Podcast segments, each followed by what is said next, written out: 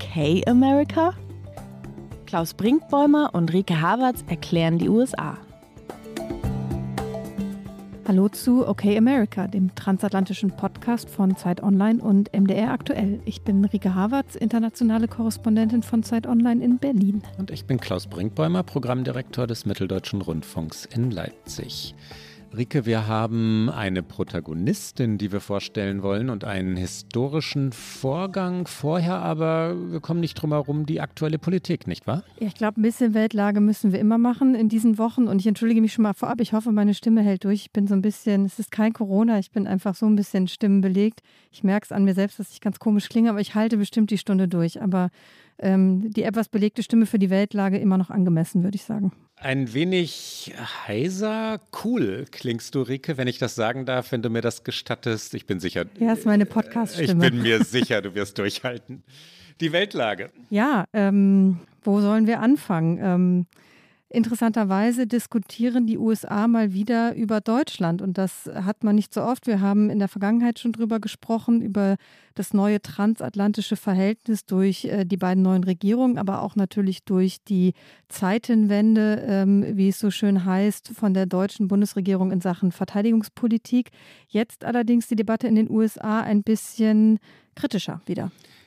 Ja, ich weiß gar nicht, ob sie kritischer geworden ist. Sicherlich kritischer, doch, du hast recht, als in den vergangenen äh, drei, vier Wochen. Kritischer als in der etwas weiter zurückliegenden Vergangenheit, würde ich gar nicht unbedingt sagen. Wenn man sich mal erinnert, wie Donald Trump, dem ich sehr ungern recht gebe, die deutsche Abhängigkeit von russischem Gas kritisiert hat und wie scharf er da war in der Rückschau muss man sagen, das war eines der Themen, bei denen Donald Trump recht hatte. Und da war es schärfer als heute. Aber um den Bogen zu schlagen, da ist eine Debatte in Gang gekommen darüber. Paul Krugman hat es in der New York Times so geschrieben, ob Deutschland nicht das schwächste Glied in der, ja, in der Reaktionskette der, ich weiß nicht, ob die Metapher jetzt noch stimmt, in der Reaktion der demokratischen Welt auf die russische Invasion in der Ukraine sei. Und um es gleich zu beantworten, Paul Krugman, Ökonom, Wirtschaftsnobelpreisträger, New York Times Gastautor oder Kolumnist ist, glaube ich, der treffende Begriff, bejaht diese Frage. Ne? Deutschland störe oder schwäche die Reaktion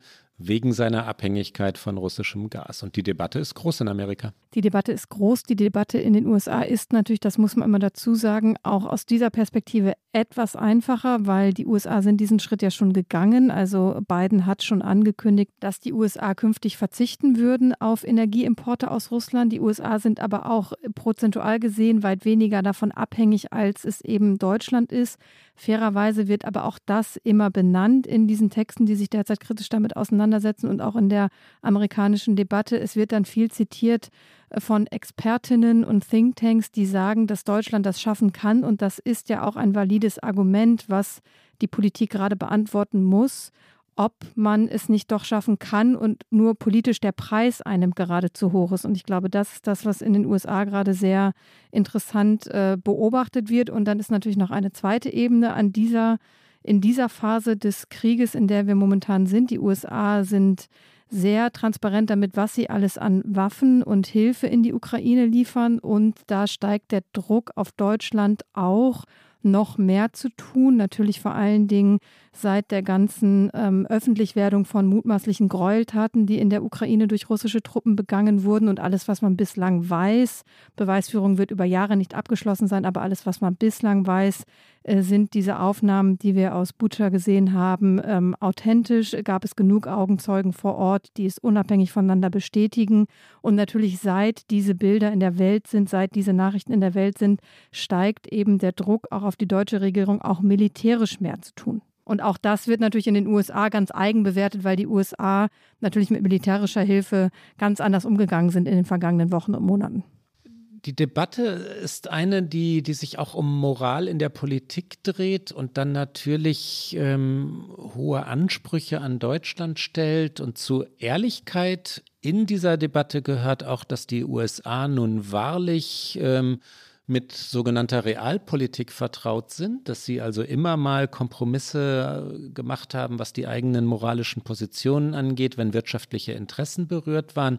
Damit kennt sich Amerika, kennt sich vor allem die republikanische Seite Amerikas, aber die demokratische schon auch wahrlich aus.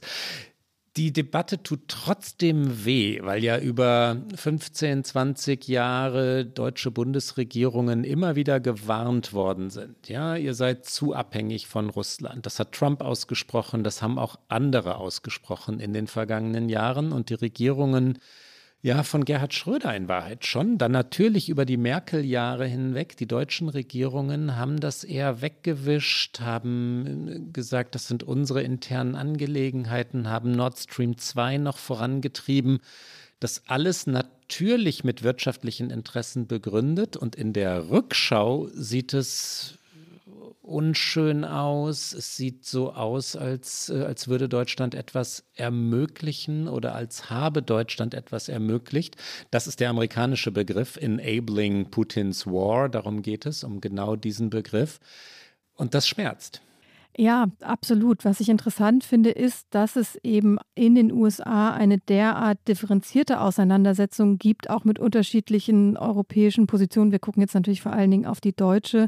Das ist man auch nicht immer so gewohnt gewesen in der Vergangenheit. Also es gibt auch ähm, in der Washington Post gab es auch eine ganz interessante Kolumne, die ich gerade noch gelesen habe, wo sogar noch irgendwie der erste Lord Hastings, heißt er, ähm, äh, zitiert wird, der von Winston Churchill eingesetzt wurde als erster Secretary General für, äh, für die NATO. Und da wird halt das Ziel noch formuliert, so die Sowjetunion, wie es damals noch hieß, rauszuhalten, die Amerikaner drin zu behalten und die Deutschen äh, niedrig zu halten. Also die, die deutsche Rolle möglichst klein zu sehen in diesem militärischen Bündnis. Und er drückt dröselt dann historisch auf, wie sich das natürlich komplett verändert hat und dass auch die Amerikaner sehr gefeiert haben, dass eben die Militärausgaben jetzt in Deutschland erhöht werden sollen und dass aber eben jetzt noch mehr ähm, gebraucht wird von den Deutschen. Und ähm, das fand ich sehr, sehr interessant, weil das liest man so selten. Und da sich auch die Frage gestellt wurde, oder der Autor hat sich die Frage gestellt, sind eben diese 77 Jahre seit Kriegsende genug Zeit, ähm, quasi wieder die Sportmetaphern, die Amerikaner lieben, ist ja, die Deutschen militärisch quasi auf die Ersatzbank zu setzen, um damit nicht noch einmal etwas passiert wie eben der Zweite Weltkrieg. Und ähm, jetzt würde sich diese Frage irgendwann beantworten. Also weil jetzt die Welt im Grunde genommen fordert und feiert, dass die Deutschen sich militärisch mehr engagieren, die Amerikaner das auch explizit wollen und gleichzeitig äh, lange, lange, lange Zeit natürlich diese Frage sich nicht stellte. Fand ich auch eine sehr interessante Kolumne und fände es sehr spannend, gerade in den USA zu sein, um zu sehen, ob das auch außerhalb dieser Zirkel diskutiert wird oder ob es da dann am Ende natürlich doch eher wieder um den eigenen Alltag geht, was natürlich auch sehr verständlich ist. Ja, und dann geht es um die Frage, ob nicht ähm, bei aller scharfen Rhetorik und bei allem Postulieren von ja, strengsten Sanktionen der Menschheitsgeschichte ähm, das Entscheidende eben immer noch ignoriert wird, dass nämlich Russland in Wahrheit ja monokausal ähm, reich geworden ist über fossile Brennstoffe, Gas, Erdöl und dass ähm, die Sanktionen äh, durchaus, ich, ich, will mich nicht, ich will nicht ganz so hart urteilen, weil ich die Zwänge natürlich auch sehe, aber letztlich kosmetisch sein. Ja? Solange Gas nicht berührt werde, werde Putins Krieg finanziert. Das ist die These von Paul Krugman. Und wenn man sich ähm, die Bilder von Bucha ansieht und, ähm, und Kriegsverbrechen diagnostiziert, es sind Kriegsverbrechen, die ja längst, längst dokumentiert sind. Man muss die mutmaßlichen Täter mutmaßliche Täter nennen, bis sie äh, verurteilt sind, solange sie nicht verurteilt sind, aber die Verbrechen sind die Verbrechen und die sind dokumentiert und bewiesen. Könnte man es verhindern durch den Verzicht auf russisches Gas? Diese Frage schmerzt, aber das haben wir schon zwei, dreimal gesagt jetzt. Das ist die Frage, die gestellt wird. Es gibt in den USA noch weitere Debatten, Rike. Eine ist die über die veränderte Weltordnung. Sind wir da schon? Ist die Welt eine andere? Ist auch Amerikas Rolle eine andere? Fiona Hill, ehemalige Beraterin diverser Präsidenten, sie hatte mehrere Ämter in diversen Regierungen, vertritt diese These. Das ist eine philosophische Frage und wir sind noch nicht mal zehn Minuten in der Sendung. Das könnte mich fast ein bisschen das entspricht überfordern. Uns aber doch. Ja, total entspricht uns das. Ich glaube tatsächlich, äh, ja, dass die Welt äh, eine andere geworden ist. Das glaube ich schon. Und dass die Folgen dessen wir aber natürlich noch lange nicht absehen können, weil äh, die ganze Welt noch mitten in diesem Krieg steckt. Und die Welt steckt einfach in diesem Krieg, auch wenn der Westen, wenn die NATO nicht äh, Kriegspartei als solche ist, dass sie militärisch eingreift. Ich glaube aber politisch ist eben die ganze Welt in diesen Krieg involviert und das äh, verändert die Welt. Mit welchem Ausgang, da möchte ich mir tatsächlich jetzt noch kein Urteil anmaßen, aber ich bin mir sicher, dass es die Weltordnung verändert, dass es auch noch mal das äh, amerikanische Verhältnis zu Europa verändert und dass es natürlich ähm, Russlands Position in der Welt verändern wird, mit welchem Ausgang auch immer. Also man muss sich ja irgendwann auch die Frage stellen, wie sieht ein Russland post-Putin aus? Also das ist noch sehr, sehr weit weg, aber das ist natürlich eine Frage, die sich bei Weltenordnungen dann auch stellen wird. Ja, Dinge, die in den USA im Moment festgestellt werden, betreffen das Verhältnis zu China, das natürlich sowieso erster Fokus amerikanischer Außenpolitik ist. Welche Rolle spielt China in diesem Konflikt? Eine sehr zurückhaltende bisher. China bleibt an der Seite Russlands, jedenfalls distanziert es sich nicht. Was macht das im chinesisch-amerikanischen Verhältnis und im Wettstreit der Systeme, den ja Joe Biden ausgerufen hat? Das ist erst einmal nur eine Frage und die Diagnose ist, äh, da wird sich etwas verschieben und verändern. Wie genau?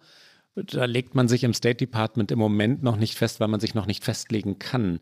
Was sich zweitens wirklich verschieben wird, ähm, ist die Welt der Vereinten Nationen. Ja? Wenn im Sicherheitsrat eine Vetomacht sitzt, die von einem mutmaßlichen Kriegsverbrecher geführt wird, wie glaubwürdig sind dann die Vereinten Nationen und was können die anderen Nationen tun? Wie können sie mit diesem Russland umgehen? Wie also wird künftig multilaterale Politik gemacht werden? Da wird sich etwas verschieben, da muss sich etwas verschieben. Und du hast es schon angesprochen, dritter Punkt, das Verhältnis der USA zu Europa hat sich schon verändert. Ja, der Blick war, das haben wir mehrfach erklärt hier, weggegangen von Europa, hatte sich Richtung China und den pazifischen Raum gerichtet. Die Aufmerksamkeit, äh, die ist nun definitiv zurückgekehrt. Das Geld geht in die NATO, die NATO wird verstärkt werden. Ähm, was Putin erreichen wollte, die NATO wegzuhalten von den russischen Grenzen, ist das Gegenteil dessen, was passieren wird. Die NATO wird ihre Ostflanke verstärken und das natürlich mit der geballten Kraft der USA. Da, da verschieben sich jede Menge Dinge und das wird dauerhaft sein, das glaube ich schon auch. Wollen wir gucken, ob sich dauerhaft etwas verschiebt, um ganz elegant zum Thema überzuleiten beim Supreme Court? Weil über den wollen wir oder vor allen Dingen über eine Frau wollen wir sprechen. Eine von unseren zwei Protagonistinnen dieser Sendung, die du schon angeteasert hast. Wir wollen sprechen natürlich über Ketanji Brown Jackson, die neue Richterin am Supreme Court werden wird. Sie hat die Abstimmung im Senat geschafft in der vergangenen Woche. Sie ist noch nicht vereidigt. Das passiert erst vermutlich in der Sommerpause des Gerichts, weil bis dahin ist noch ihr Vorgänger auf der Richterbank und wir wollen sprechen, wer ist die Frau, wie war die Nominierung und was wird sich für das Gericht verändern. Und bevor wir sprechen, lassen wir einmal äh, US-Vizepräsidentin Kamala Harris zu Wort kommen und hören rein, als sie das Abstimmungsergebnis verkündet. Hier einmal Kamala Harris im Senat vergangene Woche. On this vote, the A's are 53, the Nays are 47 and this nomination is confirmed.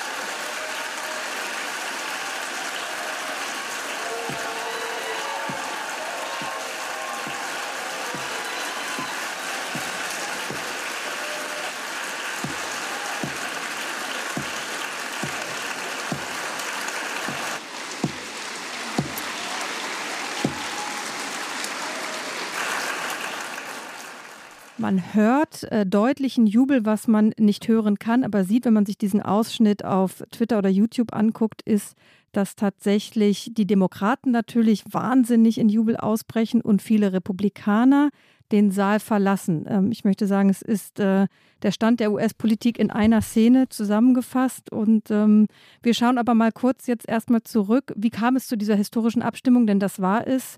Eine historische Abstimmung. Ketanji Brown Jackson ist die erste schwarze Frau, die Richterin am obersten Gerichtshof in den USA wird.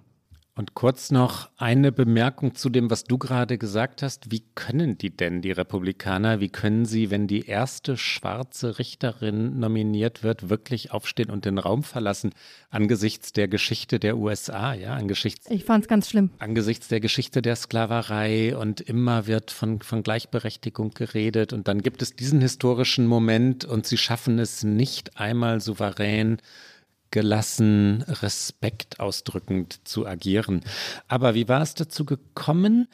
Es gab einen Schritt, der bemerkenswert wird, vor allem durch den Vergleich zu Dingen, die wir in der Vergangenheit erlebt oder eben auch nicht erlebt haben, denn der Richter Stephen Breyer ist zurückgetreten.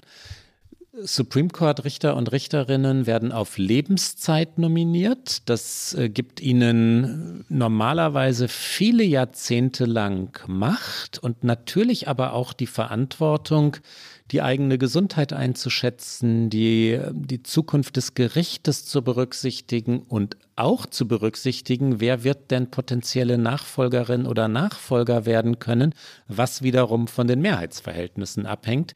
Wir hatten das schon einmal ähm, nee, wir hatten es mehrfach diskutiert. Rike Ruth Bader Ginsburg, die Heroin des feministischen Amerikas, des liberalen Amerikas, der Obama-Jahre, die aber es verpasst hat, zurückzutreten, nach meinem Verständnis jedenfalls verpasst hat, als Obama der Präsident war und als die Demokraten Mehrheiten im Kongress hatten, vor allem natürlich im Senat um die Nachfolgerin oder den Nachfolger durchzubringen. Bader Ginsburg war krebskrank und ist im Amt geblieben und Donald Trump konnte ihre Nachfolge entscheiden, als Bader Ginsburg dann gestorben war. Deshalb gibt es heute die konservative Mehrheit im Gericht um zu Stephen Breyer zurückzukommen. Ich muss dich ganz kurz unterbrechen. Die konservative Mehrheit gab es natürlich auch schon vor. Also mit äh, Ruth Bader Ginsburg ist es dann 6 zu 3 ausgegangen, aber das war ja nur die dritte Richterposition, die Trump neu besetzen konnte. Und ähm, das war ja, also ich gebe dir recht, sie hätte trotzdem, also äh, zurückgehen zu Obama, das ist aber, da müssen wir sehr viel zurückspulen. Ja. Wäre sie zurückgetreten, dann hätte man diese Mehrheiten anders vermutlich gestalten können. Aber zwischen ihrem Nicht-Zurücktreten und ihrem Tod ist dann ja auch noch 2016 Scalia gestorben und dessen Nachfolge hätte eigentlich noch Obama regeln können. Das haben die Republikaner aber erfolgreich neun Monate blockiert, sodass Trump dann direkt im Amt angekommen 2017 Neil Gorsuch ähm, durchbringen konnte. Und damit haben, also das gehört zur Geschichte schon auch dazu, wobei ich trotzdem auch bei dir bin, dass, glaube ich, Bader Ginsburg unterschätzt hat, wie lange sie noch durchhalten könnte und vielleicht auch niemals vermutet hat, dass äh, Trump in einem Präsidentschaftswahlkampf 2016 tatsächlich gewinnen könnte. Und ähm, Scalia ist ja auch noch sehr, sehr überraschend verstorben. Das war jetzt nichts, was ich angekündigt hatte. Also es ist eine komplexere Geschichte, aber das wollte ich nur ganz kurz einschieben. Es war ein Fehler von Ruth Bader Ginsburg, der teuer war, sagt man auf Deutsch teuer, costly? In einem Weiß ich nicht. Wenn du mich fragst, natürlich in meiner Welt macht es Sinn, aber ich fürchte vermutlich nicht in äh, jeder Welt. Ich weiß gar nicht, ob man das auf Deutsch sagen darf. Ich, es kommt einem teuer zu stehen. Doch, ich glaube der, schon, oder? Der costly war und ähm, die, das hätte sie anders voraussehen können, gerade weil sie so viele Dinge weise vorausgesehen hat und nun wahrlich ihr Land verstanden hat. Mit dem 6 zu 3 hast du selbstverständlich recht, Rike. Ähm, ich wollte kurz auf, äh, auf Stephen Breyer noch eingehen. Ein liberaler Richter, 83 Jahre alt, wie schon gesagt liberal aus San Francisco stammend. Er hatte in Stanford studiert, an der Harvard Law School. Natürlich muss man fast sagen, für Richter und Richterinnen dieses Kalibers gehört Harvard Law irgendwie dazu. Und dann hatte er wirklich gesehen, der Moment des Rücktritts ist jetzt, weil schon in diesem Herbst, im November, die Midterm-Elections sein werden, nach zwei Jahren Joe Biden und mutmaßlich ähm, die hauchdünne Mehrheit der Demokraten im Senat kippen wird. Wir haben schon erklärt, 50 zu 50 steht es dort und Kamala Harris bringt die 51. Stimme für die Demokraten bei. Jetzt zu gehen ist richtig und deswegen konnte Joe Biden diesen Posten neu besetzen. Hat das aber überhaupt irgendeinen Effekt? Ein liberaler Richter wird gehen, eine liberale Richterin kommt. Was ändert sich? Auf dem Papier ändert sich nichts. Ähm, wir machen vielleicht einmal äh, die Chronik voll und benennen kurz die Richterinnen und Richter, die derzeit am Supreme Court sind. Das sind äh, Chief Justice John Roberts, also der Vorsitzende Richter, benannt von äh, George W. Bush, ähm, Clarence Thomas, noch von Bush Senior benannt. Stephen Breyer, der eben erwähnte, noch von Clinton benannt, der jetzt gesagt hat, er wird äh, zur Sommerpause hin seinen Posten verlassen. Samuel Alito ist von Bush auch äh, benannt worden. Dann Sonja Sotomayor von Obama, auch, glaube ich, eine, ein Name, den man kennt, weil sie war die erste äh, Hispanic Woman, die in den Supreme Court kam. Dann Eleanor Kagan, auch von Obama benannt. Und dann kam eben der Dreiklang von Donald Trump, Neil Gorsuch, Brett Kavanaugh und Amy Coney Barrett. Ich glaube, über alle drei haben wir auch schon in diesem Podcast ausführlich gesprochen. Und deswegen ändert sich an der äh, politischen Mehrheit am Gericht nichts. Aber natürlich kann man darüber sprechen, was sich trotzdem verändert, weil jetzt eine schwarze Frau erstmals Richterin am Supreme Court wird. Was interessant ist, weil es sich eigentlich nichts ändert. Also wäre es für die Republikaner eigentlich ein leichtes gewesen, sehr Jetzt fehlt mir wieder das deutsche Wort, sehr graciously eigentlich zu sagen, ähm, diese Richterin ist sehr anerkannt und sie hat einen exzellenten Ruf. Sie hatte sehr viele Unterstützer für diese Nominierung und einfach hätten sagen können, Klar, wir stellen bei diesem Anhörungsprozess im Justizausschuss natürlich inhaltliche Fragen. Es ist ein Prozess, den wir ernst nehmen, aber wir machen keine Show daraus und ähm, wir gehen diese Personalie mit. Es wäre so leicht gewesen, weil es sie nichts gekostet hätte. Und trotzdem ist diese Anhörung, das muss man sagen, zu einer eigentlich fast schon für, für den politischen Prozess demütigen Show in Teilen geworden. Es gab republikanische Senatoren, vor allen Dingen Männer, die ähm, absurde Fragen gestellt haben. Ted Cruz war darunter, wir hören gleich mal rein. Und äh, es ist eben zu einem politischen Ereignis geworden, obwohl es es nicht gemusst hätte. Und das liegt mit Sicherheit daran, dass diese Anhörungen live übertragen werden. Dass es eben nicht nur eine inhaltliche Anhörung über die Qualifikation einer Richterin oder eines Richters ist, sondern auch gleichzeitig eine Gelegenheit, die eigene Wählerschaft anzusprechen. Ja, Ted Cruz, ein, ein immer oder meist doppelbödig agierender Senator aus Texas, der, wir hatten ihn schon mehrfach, der, der sich in der großen Krise dieses Winters, als Texas im Wintersturm unterging. Du warst dort, ne? Ich war, ja, ja, ich, äh, gerade erinnere ich mich, wie ich äh, noch in ein Hotel hastete, wo es noch Strom gab, damit wir diese Aufnahme machen ja. konnten. Versteckte, der davongerannt war, also seinen Bundesstaat wirklich im Stich gelassen hatte. Ted Cruz, der Donald Trump einst verdammte und dann, als Trump gewonnen hatte, ähm, geradezu liebkoste und verehrte. Also ein Mann, der jetzt nicht so, so irrsinnig glaubwürdig in der amerikanischen Politik unterwegs ist. Ich muss wirklich lachen, während ich das sage. Jener Ted Cruz fragte wirklich allen Ernstes, ob er vielleicht von Affirmative Action profitieren könne. Affirmative Action soll dafür sorgen, dass äh, Minderheiten oder die Angehörigen von Minderheiten äh, auch an die Elite-Universitäten bekommen können, dass sie also einen prozentuellen Anteil äh, erhalten dass also auch ärmere Bevölkerungsschichten realistische Chancen auf Aufstieg in Amerika haben. Ted Cruz, um den Bogen also zu schlagen, sagte oder fragte, rhetorisch natürlich nur, ob er vielleicht, vielleicht, er war sehr sarkastisch unterwegs, von Affirmative Action profitieren könne, wenn er sich als Asian Man, also als Asiate äh, bezeichnen würde künftig. Und ganz ernsthaft, weil sie sich natürlich nicht auf sarkastische Nebengleise wagen durfte, sagte Ketanji Brown Jackson, dass sie diese Frage nicht beantworten könne, weil es ja nur eine theoretische, eine hypothetische Frage sei. Hier kommt Ted Cruz. If, if I can change my gender if I can be a woman, and then an hour later, if I decide I'm not a woman anymore, I guess I would lose Article 3 standing. Tell me, does that same principle apply to other protected characteristics? For example, I'm, I'm an Hispanic man. Could, could I decide I was an Asian man? W- would I have the ability to be an Asian man and challenge Harvard's discrimination because I made that decision? Senator, I'm not able to answer your question. You're asking me about hypotheticals and um, well, I'm asking you how you would assess standing if I, if I came in and said, I have decided I identify as an Asian man. Cruz war es auch, der die so gern von den Republikanern angesprochene Critical Race Theory in diese Anhörung mit reintrug. Es ging um eine Schule in Washington, D.C., die Georgetown Day School, ist eine teure Privatschule und in deren Schulrat sitzt Jackson auch. Und äh, Cruz sagte, schaut man sich den Lehrplan der Schule an, dann würde man sehen, dass er gefüllt ist und dazu überschwappt mit Critical Race Theory. Und als angebliches Beispiel dafür nannte er ein Buch äh, Anti-Racist Baby. Und äh, dann wollte er von, ich sage jetzt mal, äh, KBJ, weil so wird sie schon abgekürzt in Anlehnung an Ruth Bader Ginsburg, also an äh, RBG. RBG. Mal gucken, ob sie auch so legendär wird. Aber ähm, ich glaube, jetzt haben wir ihren Namen äh, gut eingeführt, sodass wir uns aufs äh, Kürzel schon mal hier verständigen können. Er fragte also KBJ, würden Sie diesem Buch, das als Lehrmaterial für Kinder verwendet wird, recht geben, dass Babys rassistisch sind?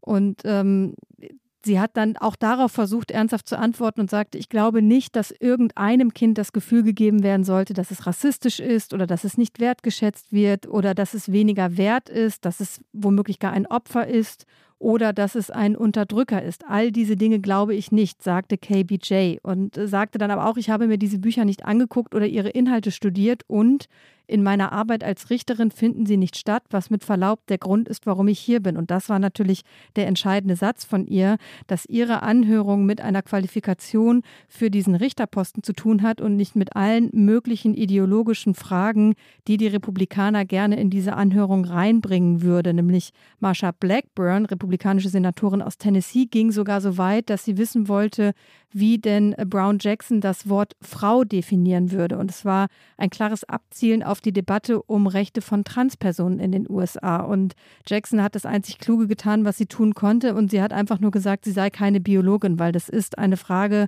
da kann man nicht gewinnen mit der Antwort, auf jeden Fall nicht aus einer republikanischen Position heraus. Und da hat sie sich ganz gut aus der Affäre gezogen. Aber das zeigt, wofür die Republikaner eigentlich versucht haben, diese Anhörung zu verwenden. Es war ein Republikaner, nämlich der Senator Ben Sassy. Ich glaube, man spricht das E hinten mit. S-A-S-S-E. Ben Sassy aus Nebraska.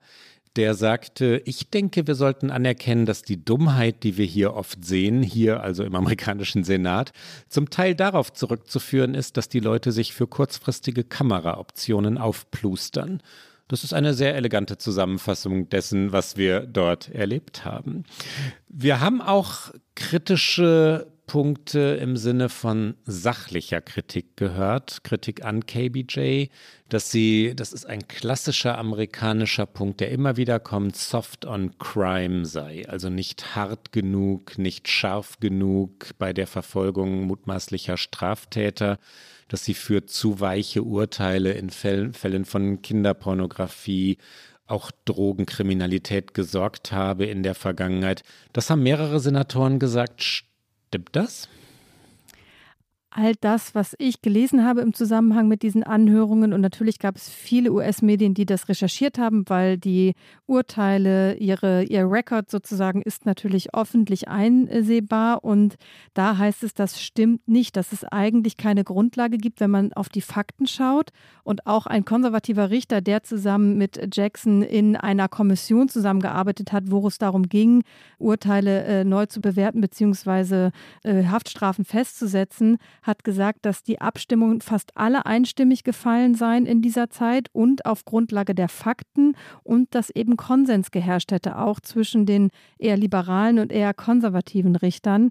Und ähm, daran sieht man, dass natürlich auch die inhaltlichen Punkte immer politisch genutzt werden. Und das ist natürlich ein Grundproblem, über das wir schon häufiger gesprochen haben, dass diese Richterämter mittlerweile mit Unabhängigkeit wenig zu tun haben im politischen Geschäft. Die Richterinnen und Richter betonen immer, dass sie das sind, aber natürlich aufgrund ihres Abstimmungsverhaltens, aufgrund dessen, von wem sie nominiert werden, werden sie zu einem politischen Pfand in, in der US-Politik, wie sie heute funktioniert, weil der Supreme Court so oft Entscheidungen trifft, in der die Politik zu keiner Entscheidung kommt. Und das ist, finde ich, sieht man hier so exemplarisch daran, dass dann selbst irgendwie äh, die Urteile, die sie gefällt hat, genutzt werden, um ein politisches Argument zu machen, auch wenn die Fakten offensichtlich dagegen sprechen und sie einfach sehr seriös ihre Arbeit gemacht hat.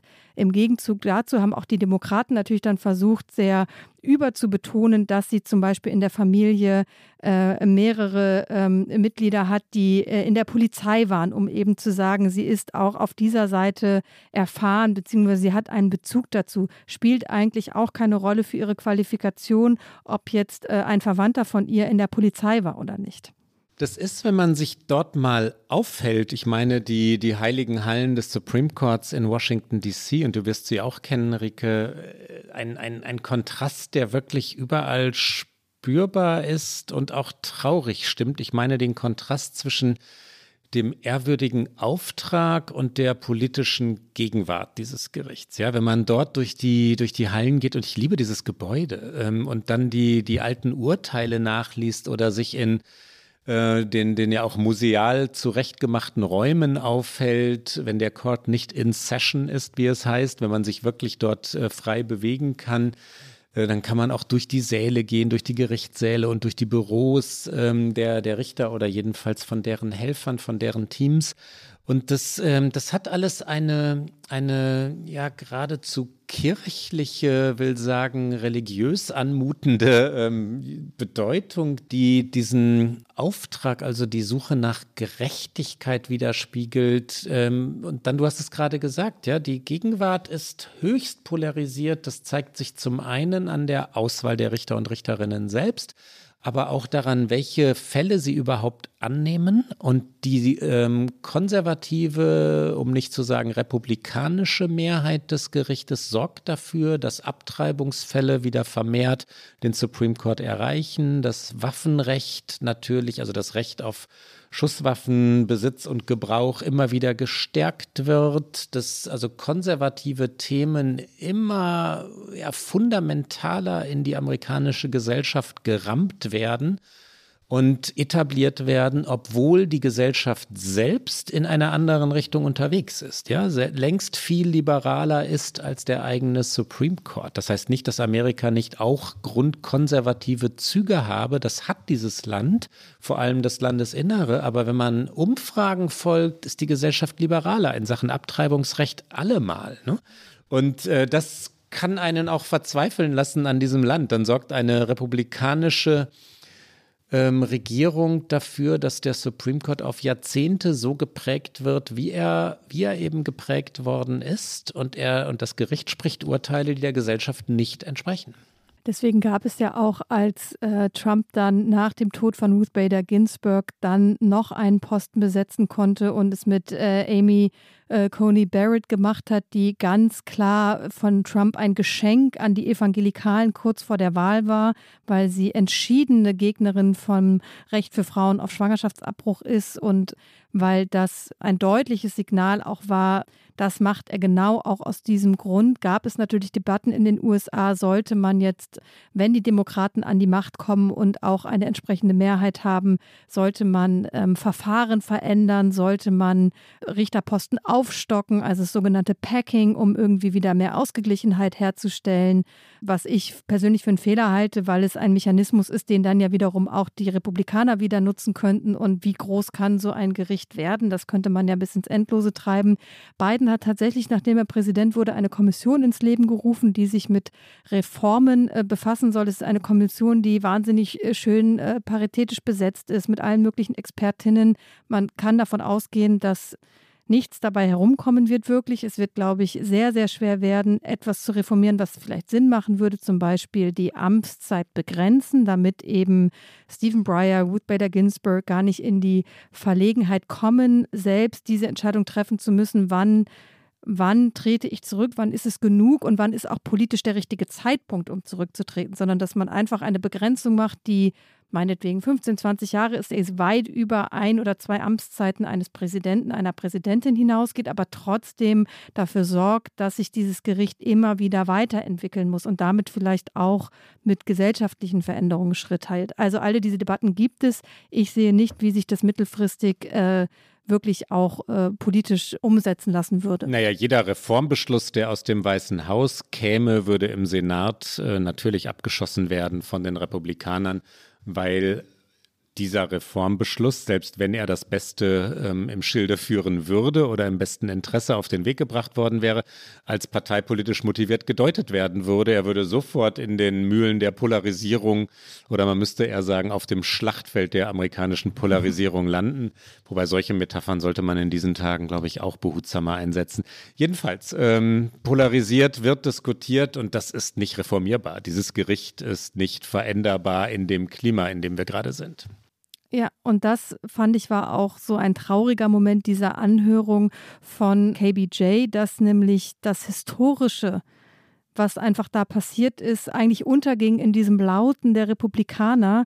Ähm, der Senator Cory Booker, ein Demokrat aus New Jersey und der einzige Schwarze tatsächlich, der Mitglied des Justizausschusses ist, der diese Befragung, diese Anhörungen durchgeführt hat, der erinnerte Jackson und im Grunde das ganze Land daran, was für eine Bedeutung ähm, diese Nominierung hat und eben jetzt auch ihre Berufung. Und er beschwor Harriet Tubmans Kampf von der Sklaverei zur Freiheit. Sie war eine der äh, bekanntesten, ähm, ich weiß gar nicht, wie ich sie auf Deutsch bezeichnen soll. Sie hat geholfen, ähm, Schwarze, die geflohen sind aus dem Süden in den Norden zu bringen. Ich glaube, Underground Railroad haben wir schon mehrfach erwähnt und sie war eine dieser Figuren, die das möglich gemacht hat. Und Cory Booker hat an sie erinnert und hat gesagt, sie sind mein Stern, sie sind mein Vorbote der Hoffnung.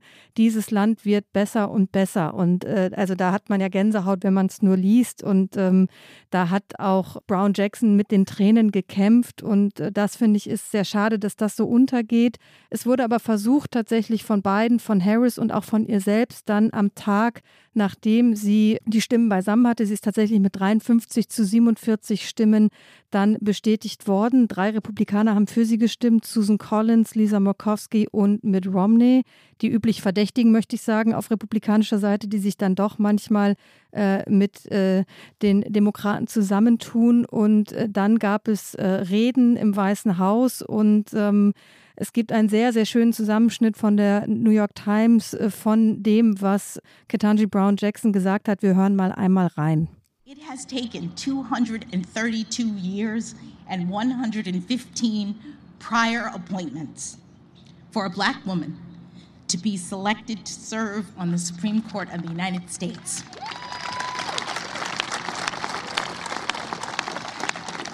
But we've made it.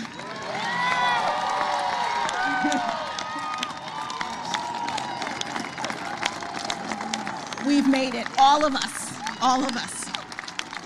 No one does this on their own. The path was cleared for me so that I might rise to this occasion. And in the poetic words of Dr. Maya Angelou, I do so now while bringing the gifts my ancestors gave.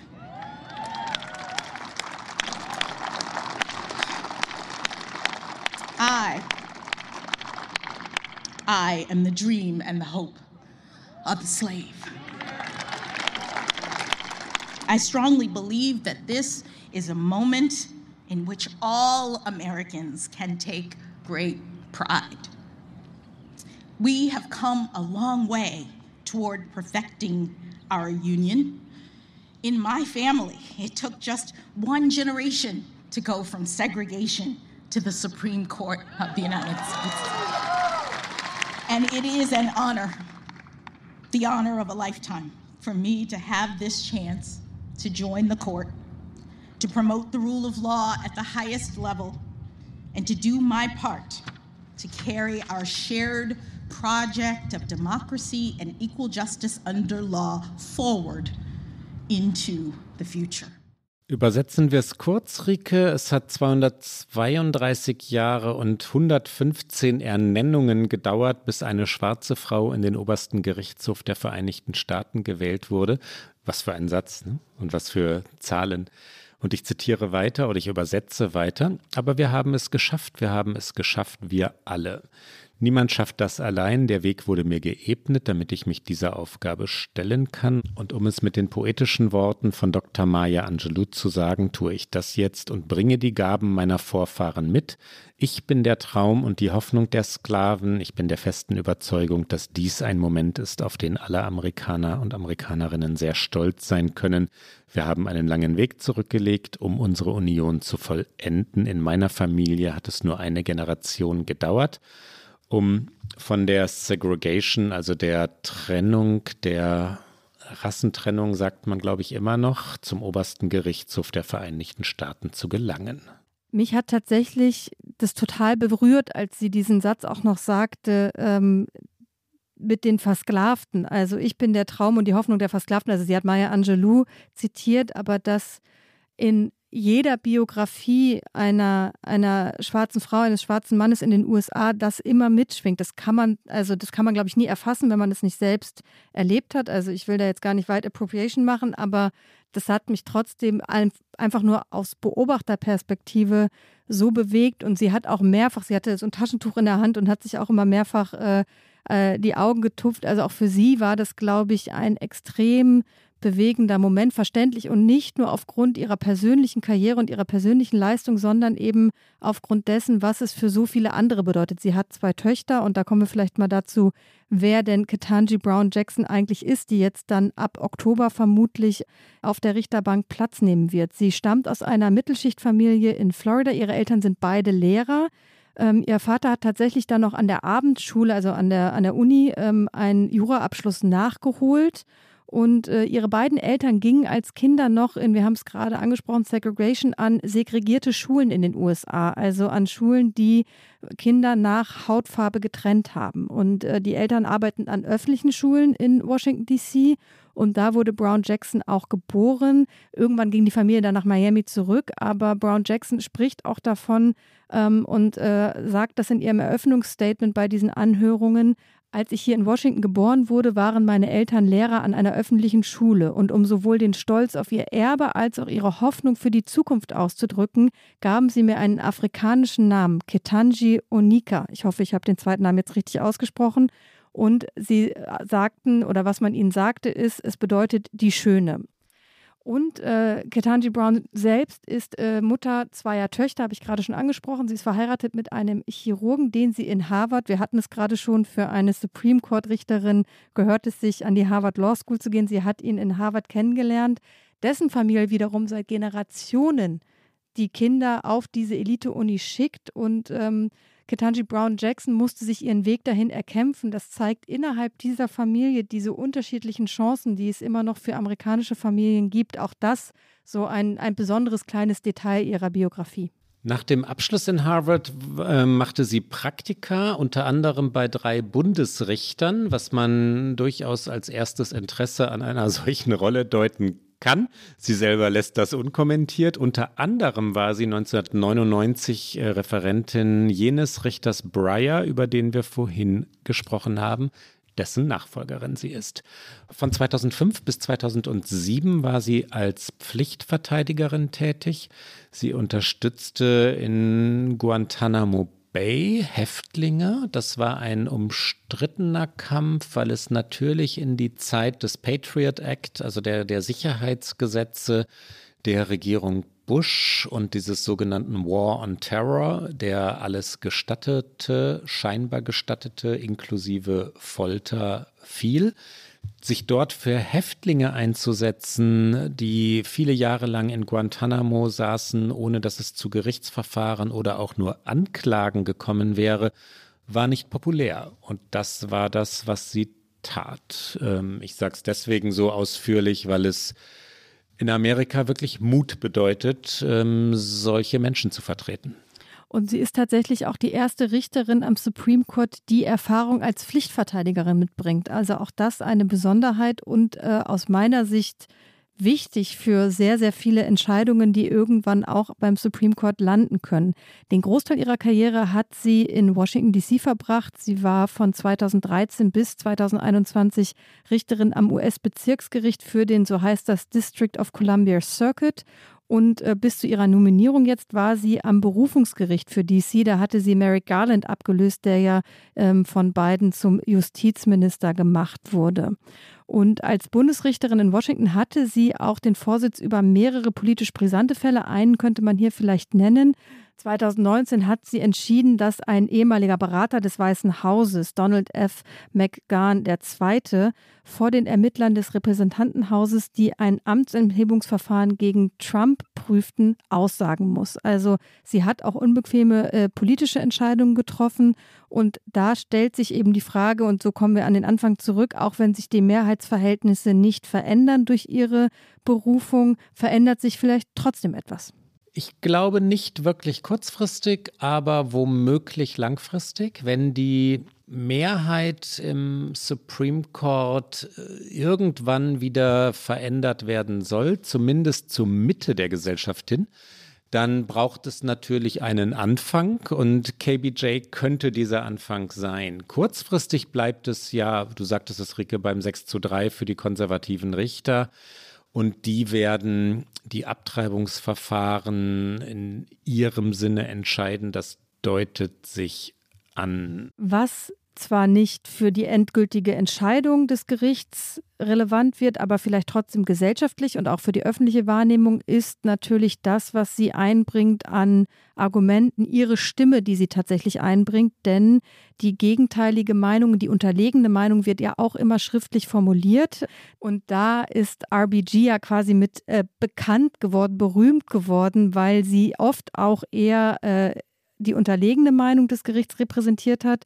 Und äh, es wird auf T-Shirts und Tassen und sonst wo drauf gedruckt in den USA, dass RBG like I dissent heißt es im Englischen. Ich stimme nicht zu. Und ähm, dann hat sie länglich und sehr klug ausgeführt, warum sie nicht zustimmt. Und das ist natürlich auch eine Rolle, die ähm, äh, Ketanji Brown Jackson jetzt mutmaßlich haben wird, weil sie vermutlich selten eine Mehrheitsmeinung formulieren wird, aber diese Minderheitenmeinung auch ähm, öffentliche Wahrnehmung haben. Und das ist natürlich mit ihrer Stimme auch eine Veränderung, die aber natürlich für die sich dann am Ende die Demokratinnen nichts kaufen können, weil die Urteile die Urteile bleiben werden.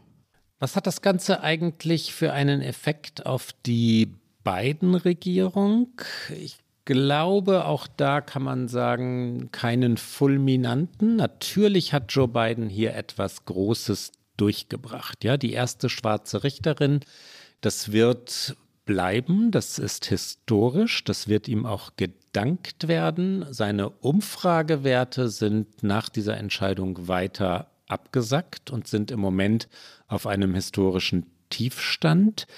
Joe Biden hat ähm, eine Geschichte zitiert, nacherzählt, ähm, da, nämlich die Geschichte, dass KBJ in Harvard ähm, sich beworben habe und dann dort ähm, ja gekontert worden sei, dass, dass sie jemandem begegnet sei, der, der er gesagt habe, mach dir nicht zu viele Hoffnung, das wird sowieso nichts mit deiner Karriere. Ähm, und da sagt Joe Biden oder er deutet es an, haha, in Amerika ist alles möglich und dieser Rassist, das sagt er so natürlich nicht, solle doch mal im Supreme Court vorbeischauen. Das ist eine Pointe, das ist eine amerikanische Erzählung, das ist The American Dream und Joe Biden inszeniert sich und ist an dieser Stelle ja auch tatsächlich ähm, der Kämpfer für den American Dream, für die Gleichberechtigung, für die erste schwarze Richterin in der Geschichte Amerikas. Einen politischen Vorteil wird ihm das nicht bringen. Ja, zusätzliche Stimmen wird es ihm nicht bringen. Die Konservativen wird er damit nicht für sich gewinnen. Es war ein guter, ein erfolgreicher Tag für das Weiße Haus aber auch jetzt keine strategische Meisterleistung, weil die bestehenden Mehrheiten eingesetzt wurden und nicht viel mehr. Ne?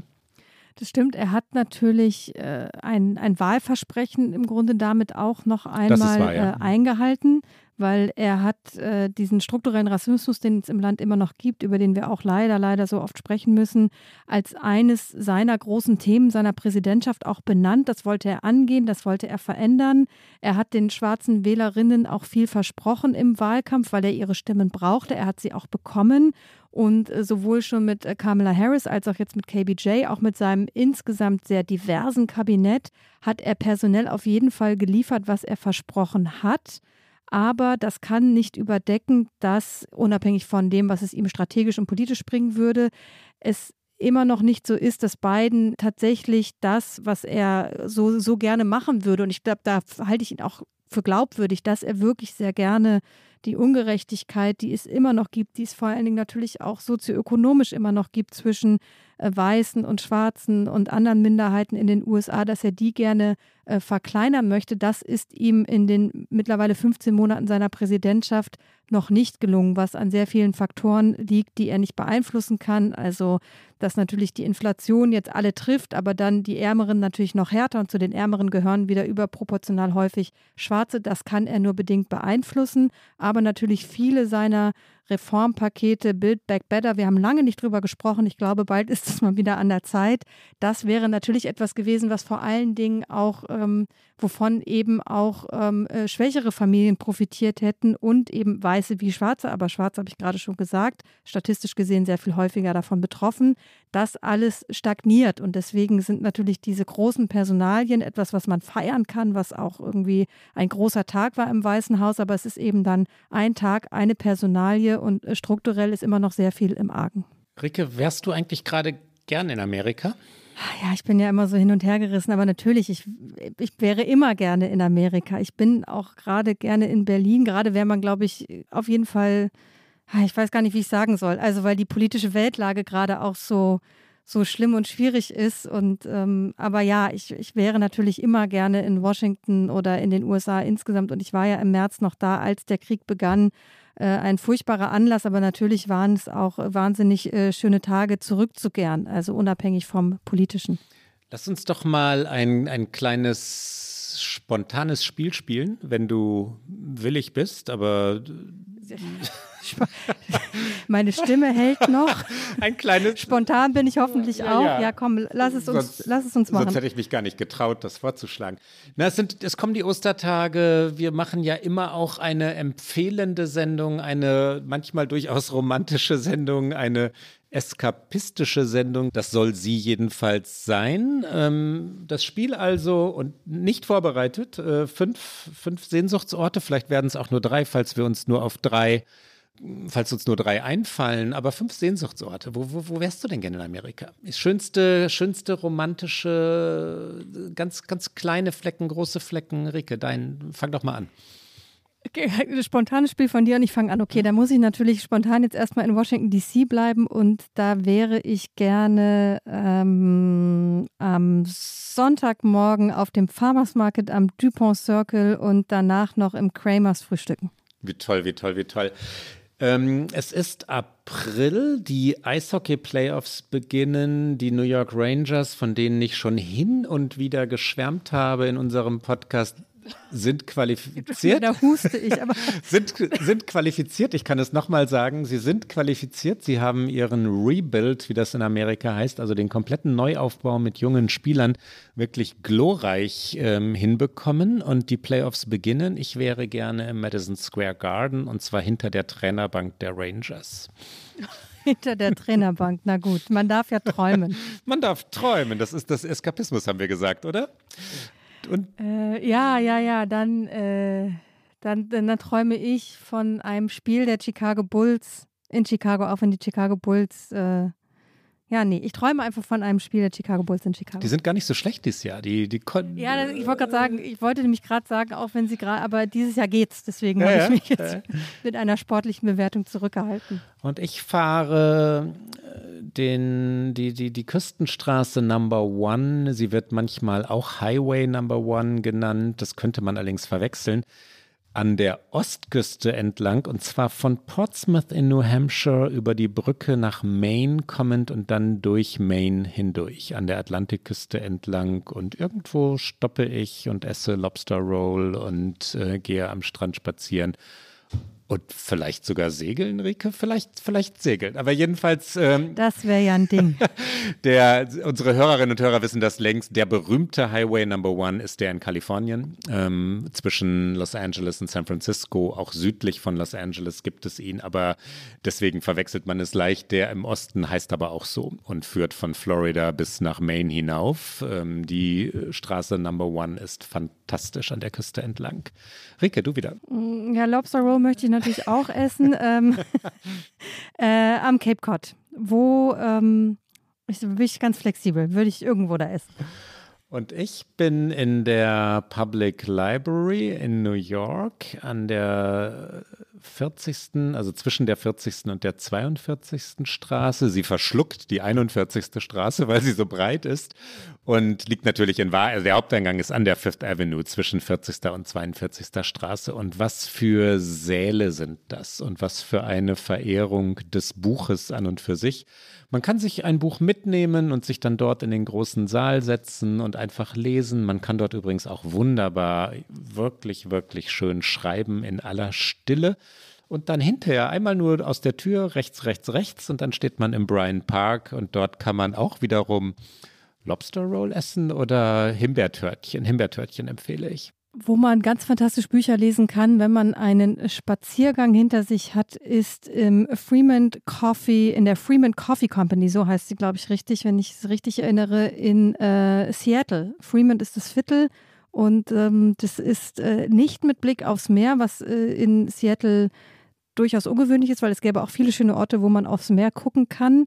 Dafür empfehle ich unbedingt, eine der vielen Fähren zu nehmen auf eine der vorgelagerten Inseln und dann hat man einen fantastischen Blick auf die Skyline. Aber Freeman Coffee ist einfach in einem sehr netten Viertel und hat eine sehr große Terrasse, wo man äh, wahnsinnig gut nach einem längeren Spaziergang äh, einen Kaffee trinken kann und ein Buch lesen kann. Wir haben Eskapismus gesagt, ne? Grand Canyon, wir hatten ihn schon mal. Unsere treuen Hörerinnen und Hörer werden sich erinnern, aber der Grand Canyon morgens um sechs und ich empfehle jetzt, also Sonnenaufgang, ich empfehle jetzt keinen Hubschrauberflug, sondern den Abstieg zu Fuß runter zum Colorado River und dann eine Wanderung dort unten oder vielleicht eine Kanufahrt. Ähm, frühmorgens um sechs sollte man beginnen, weil man durchaus lange unterwegs sein wird, aber den Tag wird man nicht vergessen. Ich habe noch eins, oder? Ja, ich glaube schon. Dann, dann ähm, sage ich jetzt, äh, weil ich ja mich irgendwo hinwünschen kann, ich wünschte mich an äh, meinen Lieblingssteg mit einer meiner ältesten Freundinnen an die Upper Peninsula, um da äh, morgens, ganz früh morgens, äh, wenn die Luft noch ganz klar ist, äh, Kaffee zu trinken und auf den See zu starren. Und ich verrate jetzt nicht, wo der Steg ist, der muss geheim bleiben, aber die Upper Peninsula unbedingt ein empfehlenswertes Reiseziel. Den werden wir jetzt alle suchen, diesen Steg, aber nein, sowas muss unbedingt geheim bleiben. Und ich empfehle, was ich noch nie empfohlen habe, Newport, Rhode Island, Mekka des Segelns, des Segelsports. Der America's Cup hat dort durchaus seine Heimat, weil der New York Yacht Club dort beheimatet ist und lange, lange, lange Jahre lang den America's Cup regelmäßig gewonnen hat. Heute liegen dort wunderschöne alte Schiffe. Es gibt herrliche Strandbars und, ähm, und Marinas und eben jenen New York Yacht Club, der auch wiederum eine Institution im Segelamerika ist. Und dann vielleicht auch dort auf ein Bötchen gehen und Richtung Nantucket segeln. Das würde auch ein paar Tage dauern, aber Eskapismus, wie gesagt. Ne? Wir beide reden immer sehr viel vom Meer. Wenn das ist so spontane Spiele. Ja, mir ist es gerade auch aufgefallen. Das ist zweifellos wahr. Allerdings du auf dem Boot, ich schwimmend. Ähm, das ist, ich komme nur halt dann nicht so weit wie du. Und damit kommen wir doch zu unserer Abschiedsrubrik. Unbedingt. Es war jetzt schon ein, ein sehr langer Vorlauf, ja. weil sehr viele Empfehlungen, aber wir machen natürlich auch noch ganz klassisch unser Get Out.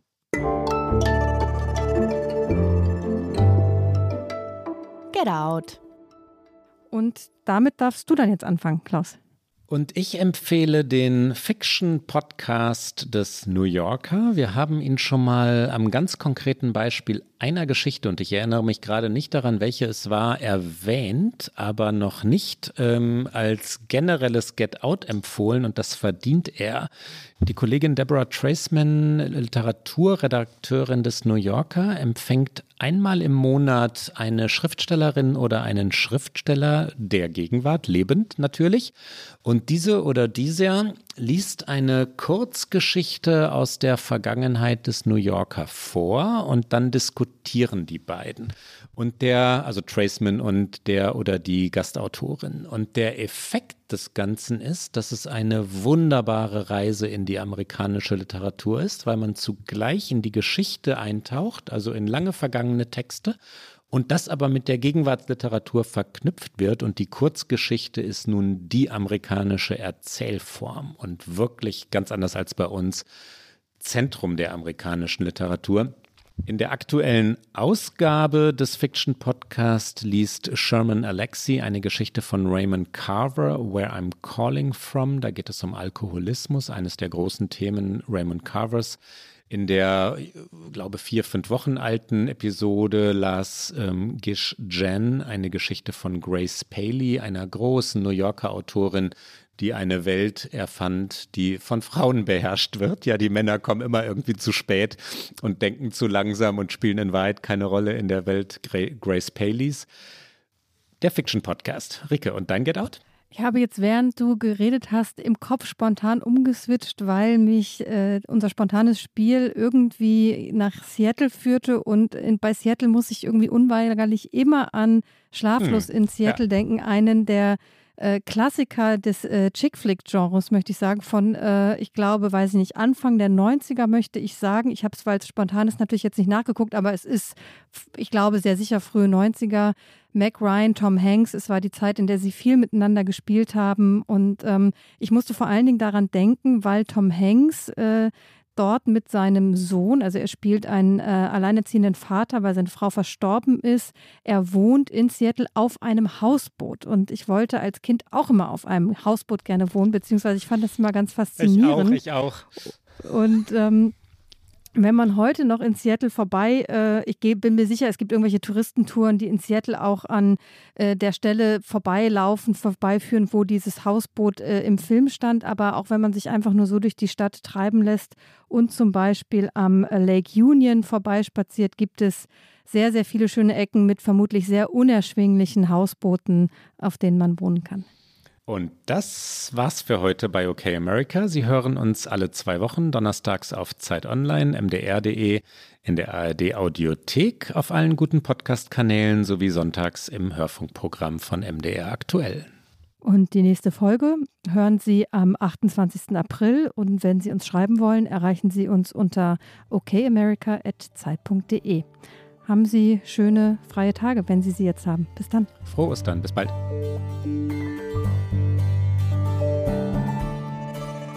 Okay America ist ein Podcast von Zeit Online und MDR aktuell. Produziert von Pool Artists.